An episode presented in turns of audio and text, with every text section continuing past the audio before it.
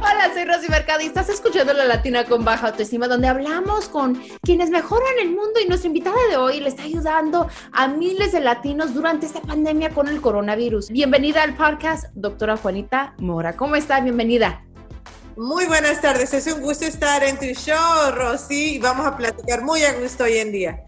Bueno, antes de comenzar nuestra conversación, vamos a empezar con la frase del día para inspirarnos, ¿no? Y la frase viene del jugador de béisbol Leon Brown. Eh, todo comienza y termina en tu mente. A lo que le das poder, tiene poder sobre ti si tú lo permites. ¿Qué tal? ¿Qué le parece? Me encanta, el querer es poder y el poder es querer. Y mm. vamos a platicar sobre eso hoy en día. Doctora Mora, ¿cómo, cómo, está, ¿cómo se le ha pasado mucho aprendizaje durante esta pandemia, no? Sí, nunca he estado tan ocupada como en esta pandemia, pero estoy en una jornada de ayudar a nuestra comunidad latina y es una bendición al mismo tiempo. Doctora Mora, platíqueme cuál es su especialidad, o sea, ¿a qué se dedica usted en lo que viene siendo en el ramo de la medicina? Soy alergóloga, he practicado este, 10 años ya, este, tengo mi propia práctica, que voy a cumplir 6 años en mi propia práctica. Veo niños y adultos con asma, alergias ambientales, alergias a comida, urticaria crónica, el eczema, y veo de todas edades, de recién naciditos hasta gente de la tercera edad.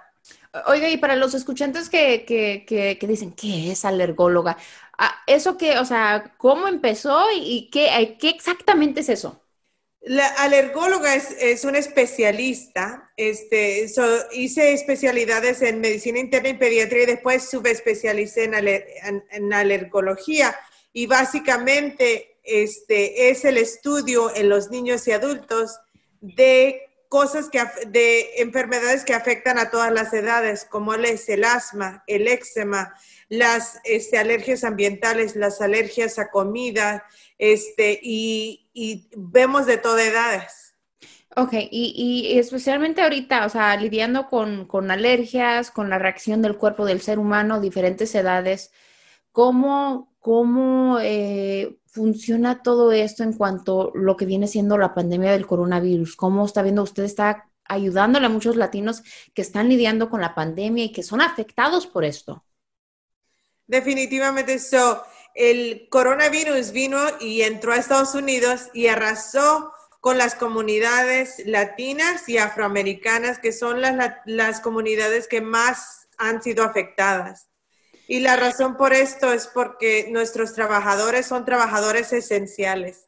Solo 16% de latinos pueden trabajar de casa, 19% de afroamericanos.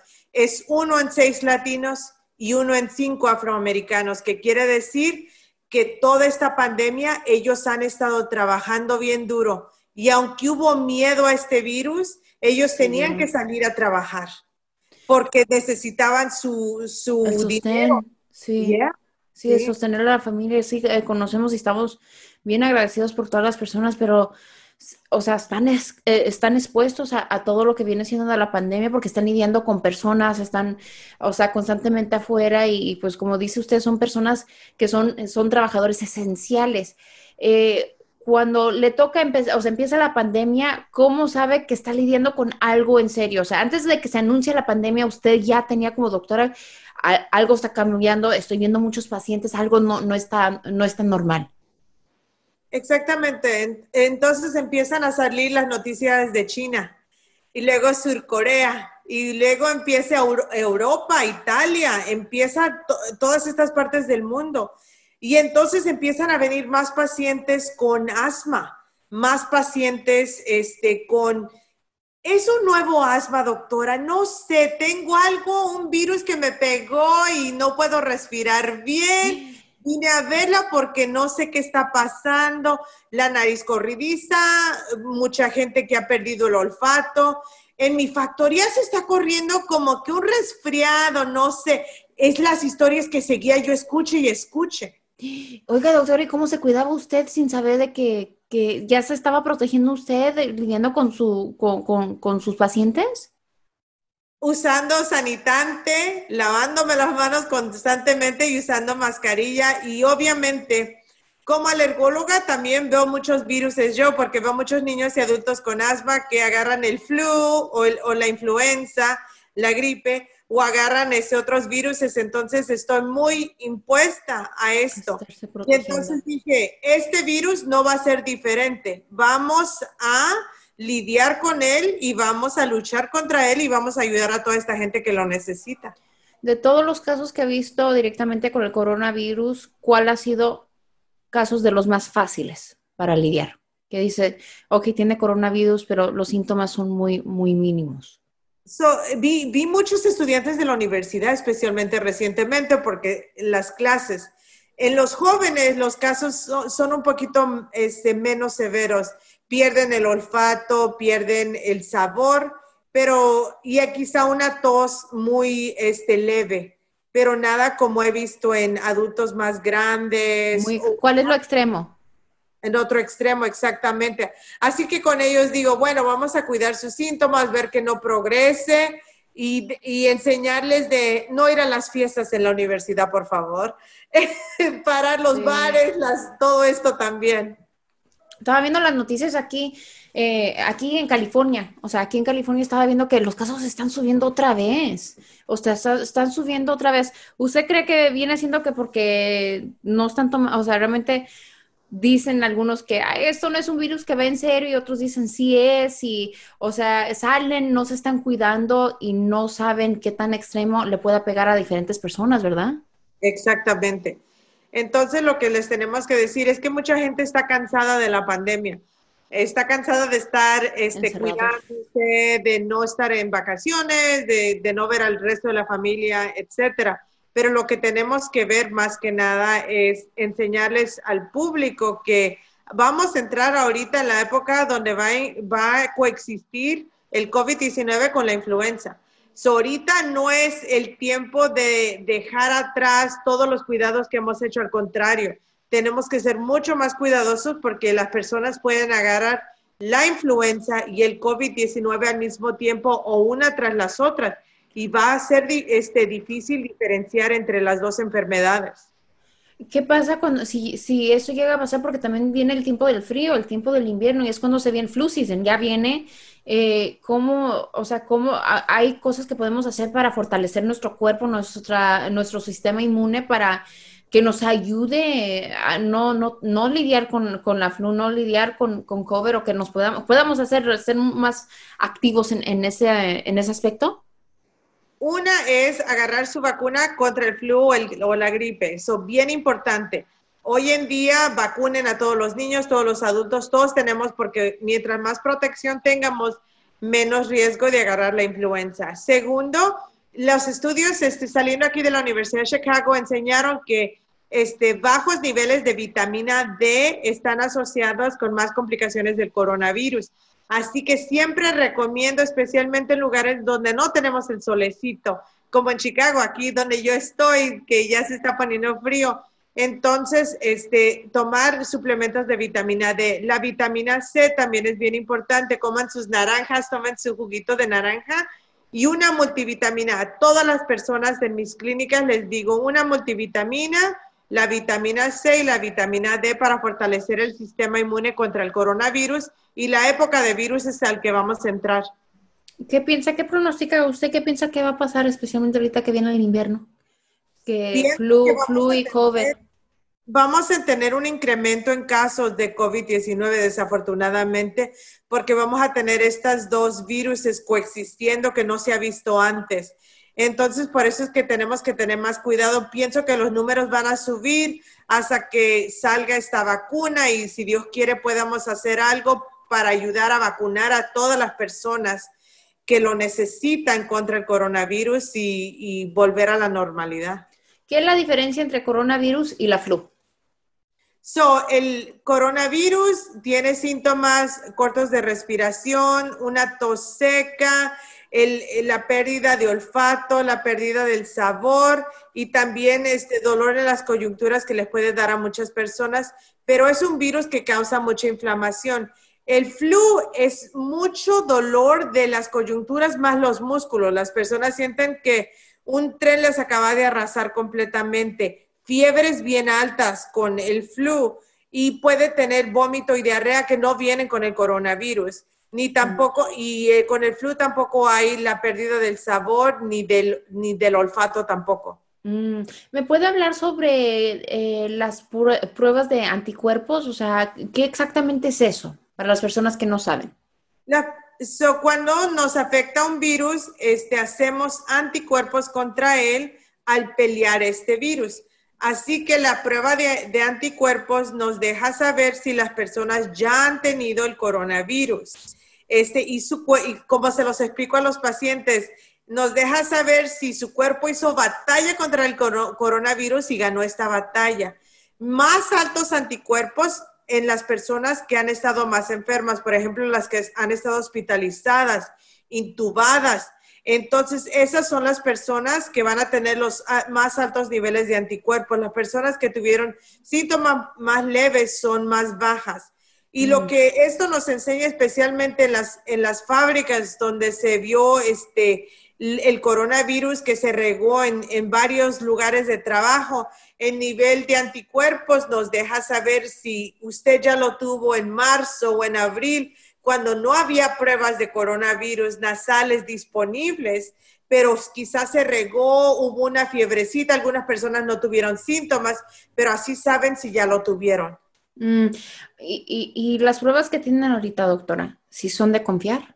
Tengo que hacerle la pregunta, porque ya ve que ha habido la polémica de que se pueden confiar, no se pueden confiar, que estaban dando eh, falsos positivos y, muchas personas no sabían, o sea, no sabían qué hacer. ¿Usted cree que ya, o sea, ya estamos en el camino en donde sí podemos confiar en lo que dice la prueba?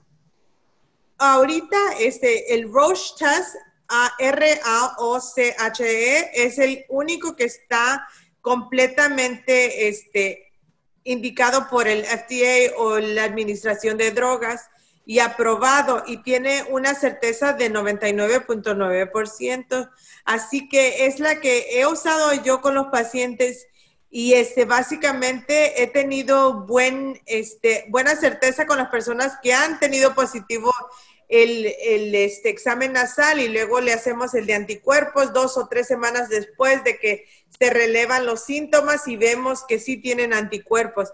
Aunque como tú dices, Rosy, les tenemos que contar y decirles que no quiere decir que no se tienen que cuidar porque este virus hace mutación. Entonces tenemos que seguir lavándonos las manos, tenemos que seguir este, haciendo el distanciamiento social y usando nuestro cubrebocas o mascarilla también. Mm, cuando dice que hace eh, mutuación, o sea, ¿qué significa eso para las personas que no entienden? So, cuando este virus primero entró al mundo, cuando empezó en China, este afectaba hombres fumadores mayor de 65 años. Después entró a Europa y en Europa empezó a, a ver mujeres y hombres de la tercera edad, mayores de 65 años y fumadores afectados entre Estados Unidos y empezamos a ver jóvenes y niños que ahora son afectados. En las mutaciones que ha hecho el coronavirus se ha vuelto un poquito más leve, que es algo bueno que podemos decir. Por eso es que ya no vemos el nivel de muertes que veíamos antes también, aparte de que hicimos este, las nuevas regulaciones de usar el cubrebocas, el distanciamiento social, se pusieron nuevas reglas también que ayudaron a bajar el nivel pero esa es una cosa que estamos viendo en los estudios que ha hecho buena mutación este virus. Doctora, una pregunta para las personas que, salen, yo sé que ir al mandado, eh, ir a la tienda ahorita a comprar las cosas esenciales que uno necesita, el, si vas a salir a comer tienes que tener tu máscara, estás comiendo afuera con, tu familia, ya que están abriendo poco a poquito. Eh, ¿qué tan, o sea, qué recomienda hacer con los niños y, y, los cubrebocas? O sea, ¿cómo podemos proteger no más a los niños, sino a los bebés que no, no, no puedes traerlos con, cubrebocas? ¿Qué eso, algunos tips que nos pueda dar a las mamás? Oh, sí, definitivamente. Una cosa, si pueden no llevar a los niños mejor a la tienda, es, mejor porque lo que pasa es que agarran todo. Este, van por los pasillos y van agarrando todo y luego se tocan la boquita, se tocan la carita, etcétera. So, una cosa que hago con mis sobrinitos y sobrinitas al llevarlos yo a la tienda, es cargo sanitantes o les pongo sanitante en todas sus manitas antes de entrar a la tienda y les digo que traten de no tocar y se pongan sus manitas adentro de su, de este, si traen pantaloncitos, si traen chorcito, así no agarran. Y entonces que digan que quieren, así uno puede poner las cosas y es una persona la que está agarrando y no varias. Y después de que salimos de la tienda, volver a usar ese sanitante otra vez antes de entrar al carro y durante todo el tiempo que estamos en la tienda, guardar nuestro distanciamiento social, porque a veces en la comunidad latina, en las tiendas, no guardamos la, el distanciamiento social que se necesita hacer. Enseñarles a los niños este, hacer esto va a ser importante. Y te puedo decir, Rosy, de que los niños chiquitos son tan buenos en dejarse la mascarita. Cuando los llevan sus mamás, un niño de dos añitos, este, le decía yo, te quitas la mascarita para que yo te pueda examinar tu boquita. Y vio a su mamá antes de quitársela y le dice a su mamá, te la puedes quitar. Así que son muy obedientes y uno les enseña. Usted es hija de inmigrantes. ¿Por qué ha sido tan importante para usted ayudar a la comunidad latina en esta pandemia? Una, porque este, cuando empezó todo a cerrarse, Rosy, como pasó todo, este, soy portavoz para la Asociación Americana de los Pulmones. Estuve en Univisión en un reportaje este, diciendo quién está más alto riesgo, los asmáticos, etcétera, severos y los moderados también al coronavirus. Y entonces sale el teléfono de mi clínica en la pantalla y no te miento, Rosy, eh, fueron 80 llamadas en el primer minuto después de que sale completamente el teléfono ahí y empiezan a inundarse. So, estamos en marzo, todo se está cerrando. Los doctores en la comunidad están cerrando sus puertas también por miedo a este virus. Por miedo. Por miedo. este, todo, se está, todo se está regando en los trabajos, etcétera. Y esta gente no tiene a dónde ir. ¿Cómo saber que no iban a infectar a sus familias? ¿Cómo saber si ya tuvieron el virus o no? ¿Qué hacer para protegerse? No había nada de información en el público que les estábamos dando a nuestro público latino. Y yo dije, como hija de inmigrantes, mis abuelitos fueron braceros, trabajaron la tierra. Mi papá, este carnicero, un butcher toda su vida. Mis tíos trabajan trabajos esenciales y todo. Dije, esta puede ser mi familia. Le dije, me dije entre mí, Juanita, tú puedes ayudar. Es un virus respiratorio. Este es lo que te encanta. Me encantan los pulmones, me encanta tratar conseguí la prueba de anticuerpos y le hablé con las muchachas en mi trabajo, que es mi hermana, es mi gerente, mi sobrina es este, mi recepcionista. Éramos este, un, un equipo pequeño pero poderoso y dijimos, vamos a ayudar a esta comunidad a navegar esta pandemia y así lo hicimos. Doctora, ¿usted cree que, para los latinos que son inmigrantes están pasando por esta experiencia aún más fuerte y aún diferente a los demás? Un poquito, creo, este, con más miedo. Una, porque encontrar un doctor que pueda hablar su lenguaje y que no los va, y ese temor de la deportación, de que, ay, si tengo síntomas y si voy al hospital o si voy a este doctor me van a, me van a reportar y entonces, ¿qué va a pasar con mi familia, con mis hijos, con mi esposa que estamos aquí? Este, y aparte de todo, Roxy, con los inmigrantes, lo que vi, varios de, de este, sus empleadores les decían, yo no voy a poner mascarillas, yo no voy a dar sanitante. Si quieres trabajar, aquí está el trabajo y si no te gustan las reglas, te puedes ir. Mm. Qué difícil, qué difícil. Pues qué bonito que, siendo hija de inmigrantes usted tome esta oportunidad para poder ayudar a la comunidad latina. Eh, ¿A dónde se pueden comunicar con ustedes si tienen alguna pregunta? Porque a lo mejor todavía tienen miedo, no saben a dónde acudir y están pasando por algo y tienen preguntas. O sea, tienen preguntas y no saben qué hacer en estos momentos más difíciles. ¿A dónde se pueden comunicar con usted? Se pueden llamar a la clínica 773-614-7315 773-614-7315. ¿Qué le puede decir a la familia que, está pasando por, eh, por alguien que esté enfermo, alguien que, un ser querido que esté pasando por, la, eh, por el coronavirus para mantener la fuerza y la unión, para que sigan adelante con fe? ¿Qué les puede decir? Una es que cuiden a esa persona, tratan de aislarla lo más, lo más que se pueda en, la casa, si están en la casa, que no pierdan la fe. La fe es bien grande, Diosito y la Virgencita siempre nos cuidan que se mantengan unidos y aunque en nuestras familias latinas muchos trabajadores a veces son esenciales en una casa, que todos se sigan cuidando, que no bajemos este, la protección que estamos haciendo, porque ahorita puede que se vaya a poner un poquito más peligroso con el flu y con el coronavirus coexistiendo. Así que tenemos que cuidar a nuestras familias y nos tenemos que cuidar nosotros mismos también. Y si sienten síntomas y les da ansiedad y piensan que tienen coronavirus y no lo tienen, ¿qué es lo primero que deben hacer? So, si no tienen el coronavirus, este, si hicieron el, el, examen nasal y no, no probaron, entonces una, ir a su médico y platicar con ellos también para ver este, si es quizá otro virus, porque va a haber otros virus también este otoño y este invierno. Quizá puede ser ah, un, un virus estomacal o diferentes cosas. Segundo, seguir con su multivitamina, su vitamina C, su vitamina D. Hagan ejercicio para tranquilizarse. También es muy importante porque relaja la mente, nos mantiene fuertes, así que es bien importante también hacer eso. Doctora, ¿qué enseñanzas le ha llevado toda esta pandemia a aprender a usted?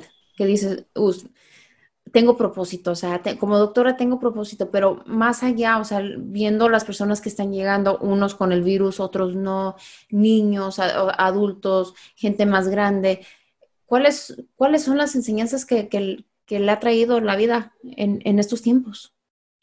Una es que siempre hay que la fe tiene que ser lo más grande que tenemos. Mm. Y este, el poder ayudar a las personas, especialmente cuando se puede, es algo bien gratificante y en esta jornada doy gracias a Dios de verdad y a la Virgencita porque me han puesto en un lugar donde puedo ser la voz para una comunidad bien afligida y puedo ser a nivel local, a nivel nacional. Acabo de participar en, en, un Stefan Racer de American Lung Association donde yo fui la voz latina que hablé por esa comunidad latina.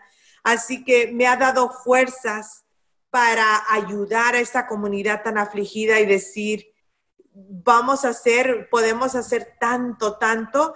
Y cuando no se tiene fuerzas, este, las bendiciones de estas personas me dan más fuego para seguir adelante. Doctora Mora, haremos algo que me gusta llamar los aprendizajes de Rose, donde hablamos de un momento de adversidad que nos empujó hacia adelante, algo que nos enseñó una buena lección que nos hizo mejor. ¿Cuál fue ese momento para usted? Una es la decisión de abrir mis puertas de la clínica a esos trabajadores esenciales a la comunidad latina y decir, vamos a ayudar a esta comunidad a navegar esta pandemia. Cuando otros doctores estaban cerrando sus puertas por, el miedo al virus, este, donde no había información, este, fue el entrar a, los noticieros, ser esa voz a nivel local, a nivel nacional, abrir la clínica ver tanto paciente, era tanto trabajo, pero era algo, un fuego bien bonito adentro de mí y mi corazón latía cada vez más fuerte y era tan caluroso al poder ayudar y toda esta gente que entraba y nos bendecía y decía gracias por hacer esto, por ayudarnos. Y lo que me dejó de aprendizaje para mí es que cuando piensas que, que eres una persona bien chiquita, quizá Dios te dé un propósito bien grande en este mundo y tiene que pasar una pandemia para que lo puedas lograr mm. y sepas que tienes esta persona dentro de ti. Mm. Ay, pues, doctora Mora, muchas gracias por ser portavoz, por ayudar a la comunidad latina, a nuestra gente migrante, a esos trabajadores esenciales en estos tiempos difíciles, que es una luz, una bendición para tantos, que siga adelante. ¿En dónde pueden encontrarla? en um, Chicago. So Chicago Allergy Center, este, la, mi sitio de internet es www.thechicagoallergycenter.com y este ahí y, y puede, o pueden ponerme en Google mi nombre Juanita Mora and it'll pop everything up. Mm, tan sencillo, sí, doctora Mora, muchas gracias por enseñarnos un poquito más del virus, por prepararnos y por por simplemente ser un corazón bien grande y ayudar a nuestra comunidad. La seguimos bendiciendo. Gracias por estar con nosotros. Y eso fue La Latina con Baja Autoestima. Gracias por escuchar. Mientras el coronavirus sigue dejando cada vez más casos de contagio en todo el país, hay una serie de recomendaciones con las que podría evitar el contagio de COVID-19. Número 1. Lavarse las manos constantemente con agua y jabón por 20 segundos. Número 2. Frotar sus manos con desinfectantes a base de alcohol. Número 3. Desinfectar frecuentemente superficies y objetos utilizados. Número 4. Evite tocarse ojos, nariz y boca. Número 5, utilizar pañuelos al toser y a estornudar. Y por último, practicar el distanciamiento social mínimo 2 metros. Para más información sobre COVID-19 o necesita ayuda, puede conectarse con Doctora Mora. Si quieres saber un poquito más de mi vida, asegúrate de leer mi libro La Latina con Baja Autoestima, disponible en inglés y en español a través de HarperCollins y HarperOne. Puedes encontrar el enlace para comprar mi libro en la descripción de este programa o donde sea que estés escuchando el podcast.